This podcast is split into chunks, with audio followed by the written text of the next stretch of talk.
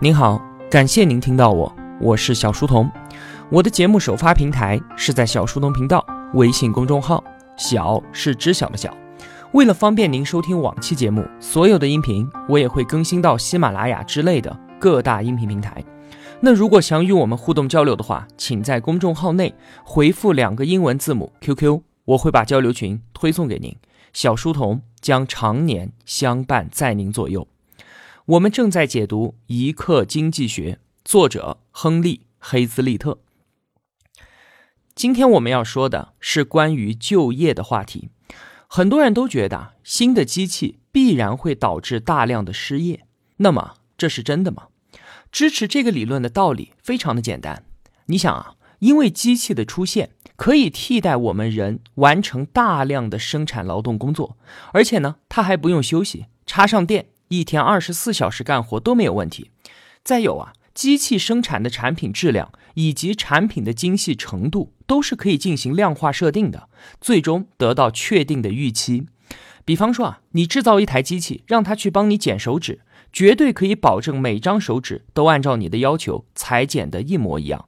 而如果你只靠人力，则完全达不到。既然机器那么好，肯定机器所到之处。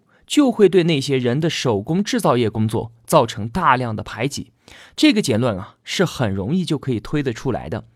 我之前呢还在网上看到一张动态的图片，图片里面呢是一台自动砌墙的机器，工人把砖头全部丢到机器里面，它就会自己运转，把砖头一块一块的砌成墙面，动作非常的麻利，整个过程那叫一个干净利落。这个机器到底存不存在，我不知道。但是在这张图的下面，我看到这么几条评论，上面就说啊，这个机器就算是有，政府也不可能同意引进的。这玩意儿一旦使用了，那么多少农民工全部都将丢掉工作，这还不造成天大的社会问题吗？您看啊，机器导致失业这个观点，现在很多人都是深信不疑的。那么我们回到书本来看一看啊，书里面作者给我们举的例子。这个例子呢是制造缝衣服的针。话说啊，一个工人如果不使用机器的话，每个人每天只能够制造出来一根针。但是，一旦通过分工协作和使用机器之后，每人每天可以制造四千八百根针。你想想看，这是什么概念？意思就是说啊，四千八百个人当中，只要出现一个人使用这样的机器，那么其他的四千七百九十九个人全部失业。失业率高达百分之九十九点九八，这是不是很糟糕？但是啊，没有最糟，只有更糟。话说呢，十九世纪工业革命初期的时候，英格兰新型的织袜机就开始投入使用了。当时的手工工人就想啊，这个东西一来，那我们还有什么用呢？我们没饭吃，没活路了，那我们就先要了你的命。于是啊，就爆发了动乱。大量的织袜机被砸毁了，甚至啊还烧掉了厂房，就连织袜机的发明人都遭到了威胁而被迫逃命。动乱一直到军队出面镇压，把带头人绞死之后，秩序才得以恢复。那么，织袜机抢走了这些工人的饭碗了吗？确实。在采用新机器之后的四十年里面，英格兰的五万名手工织袜工人和他们的家庭，大多数最终也没能够从饥寒交迫的悲惨境地中解脱出来。你看看，这就是用血的教训在告诉我们：机器是抢走工人朋友们生计的罪魁祸首啊！但是啊，转念一想，如果真的是这样的话，那么，在工业革命开启了两百多年之后的今天，为什么还有这么多的工作给我们做呢？不是应该早就被机器全部都抢走了吗？随着历史的车轮滚滚向前，到了十九世纪末的时候，我们再来看一看刚才所说的织袜行业，行业内所雇佣的员工数量，比起当时不仅没有减少，反而增加了，而且是增长了一百倍以上。同样的事情在棉纺业也是一模一样的出现。一七六零年的时候，英格兰有七千九百名工人从事着棉纺生产的工作。棉纺机被发明出来之后，在推广的过程当中也遭到了强烈的抵制，理由也是一模一样的，威胁到了纺织工人的生计。最后呢，政府也是通过强硬的手段才平息了抵制浪潮。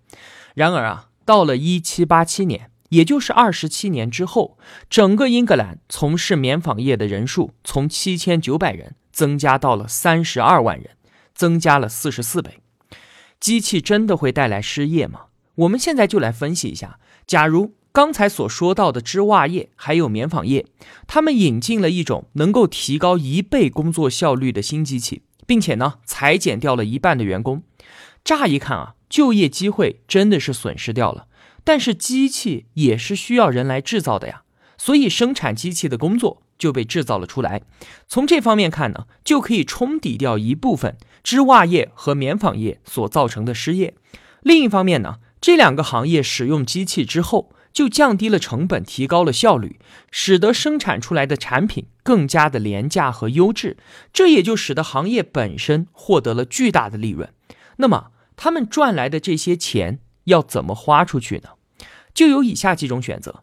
第一个花钱的办法就是投资再生产，购置更多的机器，生产更多的产品，这样呢就需要雇佣更多的人。直接创造了更多的就业机会，而且啊，因为产品越来越价廉物美，买得起的人也就越来越多，这就是所谓的需求弹性，它使得市场被扩大了很多很多。所以前面说的织袜业的工人数量在几十年间增加了一百倍，棉纺业工人二十七年间增加了四十四倍，就是这个原因。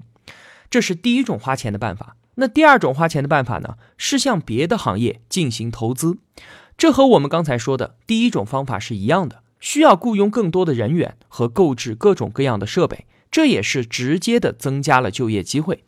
第三种呢，说我不投资了，我胡吃海塞，过奢侈无度的生活，把这些财富给消费掉。这样看呢，虽然不直接的雇佣人员，但是对于他所消费的场所来说，他们就需要雇佣更多的人了。因此，这也是间接的创造了工作机会。所以说啊，关于机器带来失业的问题，给了我们一个启示，就是我们应该主要关注经济政策或者是经济动向的长期影响，但是同时呢，也应该去关注它短期和它对特定人群的影响。刚才我们所说的例子里面，使用了新的织袜机，英格兰五万名手工织袜工人因此失业，他们大半辈子所学习的织袜技能就白费了，又沦为了非技术工人，他们的收入也因此下降。这的确是酿成了人间的悲剧。确实啊，几乎所有的技术进步都会带来个人的悲剧，也确实应该给予他们一些帮助，但是。我们是绝对不能忽视技术进步的主要后果以及它的长期影响的。说完了这个例子呢，我们再来看另外一个，也是和工作相关的。话说啊，每逢战争结束，军人要离开部队回到地方工作的时候啊，总是有人会担忧说，哪里有这么多的工作岗位来安置这些复员的军人呢？哪里有这么多的购买力雇佣这么多人呢？他们非常担心这部分人将会失业，而造成很严重的社会问题。确实啊，数以百万计的军人被遣散，私营工商业可能是需要一段时间才能够吸纳他们的。但是呢，以往的经验告诉我们，吸纳的速度其实比我们以为的要快。其中的道理很简单。军人不复员，那么政府就需要花钱来养着军队。而当军队被遣散之后，政府不再需要维持庞大的军费开支，纳税人以前被征用供养军队的钱，现在呢就可以流入到市场当中，这就形成了新的购买力。换句话说啊，既然之前老百姓能够有足够的税收养活军队，那么现在一样也可以有足够的购买力来吸纳他们就业。这个道理很容易明白，不用追溯。但是呢，当面对政府裁减公务员的时候，反对的声音啊就更大了，说千万不能这样做，因为公务员群体相对来说收入稳定，所以它是一个稳定的消费群体。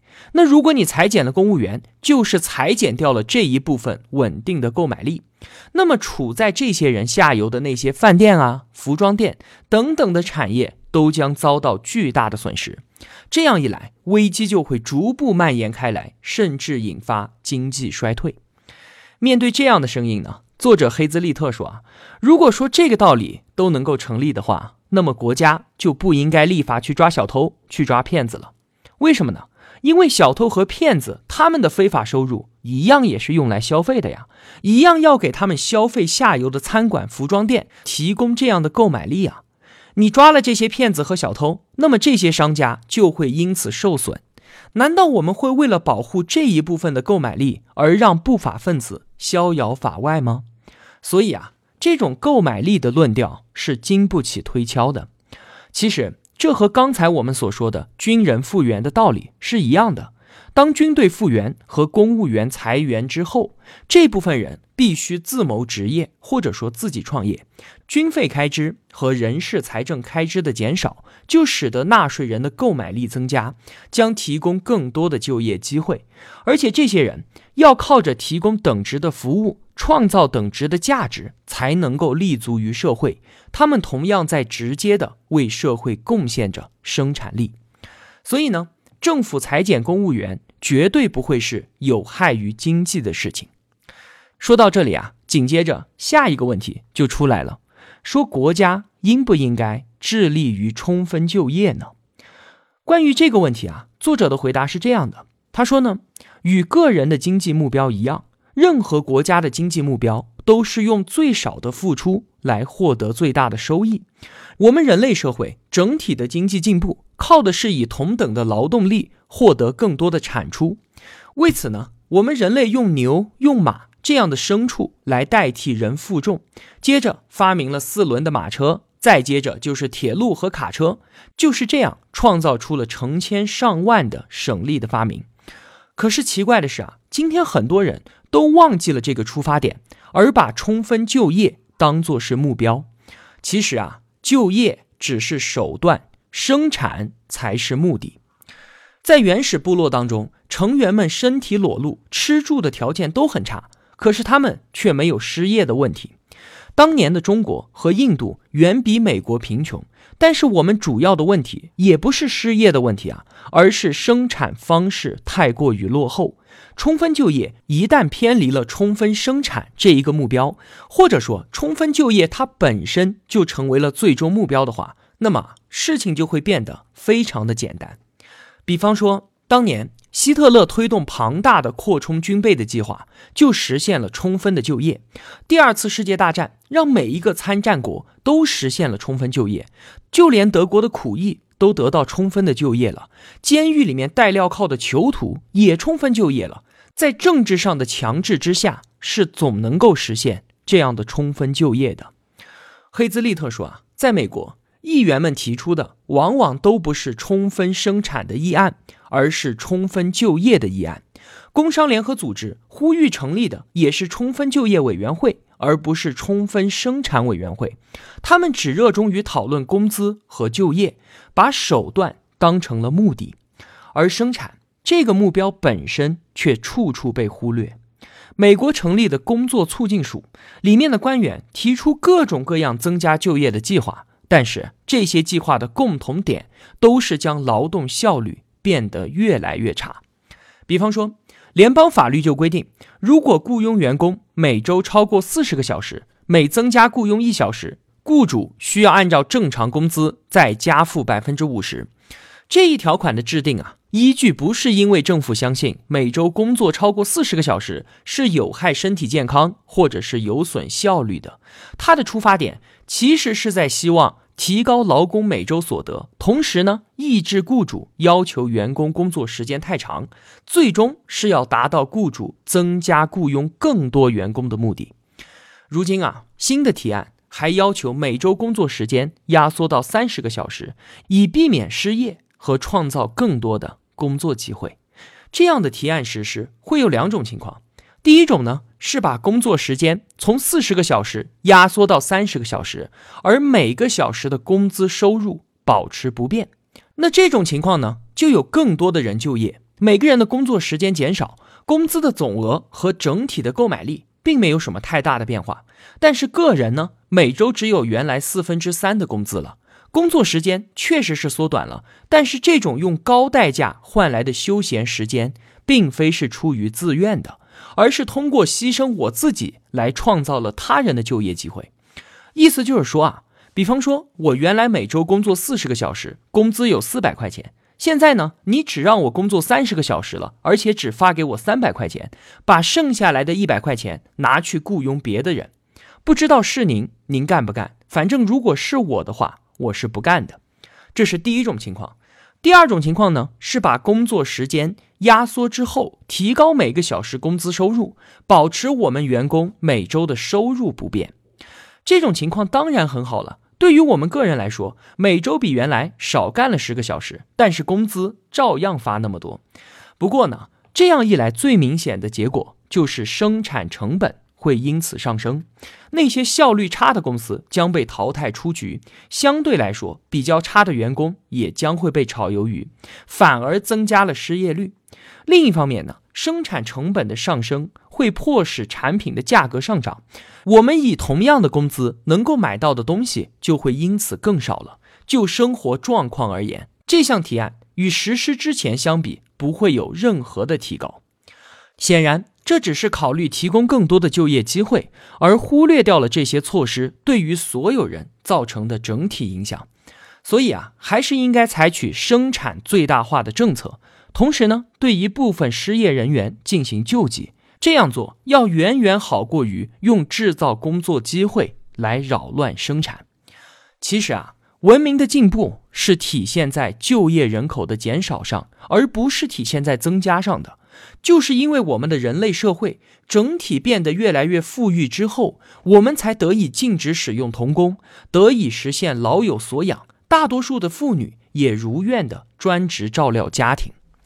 又比如说啊，美国它必须出去工作的人口比例是要低于我们中国，或者是俄罗斯，或者是印度的。真正的问题不在于十年之后我们还能够提供多少就业机会，而在于我们的产出能够达到多少，我们的生活水平能够因此提高多少。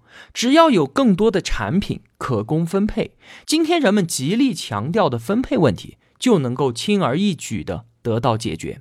我们若把重点放在该放的地方，也就是采取生产最大化的政策，我们就不会迷失。好了，今天就说这么多了。如果我有帮助到您，也希望您愿意帮助我。一个人能够走多远，关键在于与谁同行。我用跨越山海的一路相伴，希望得到您用金钱的称赞。我是小书童，我在小书童频道等您，不见不散。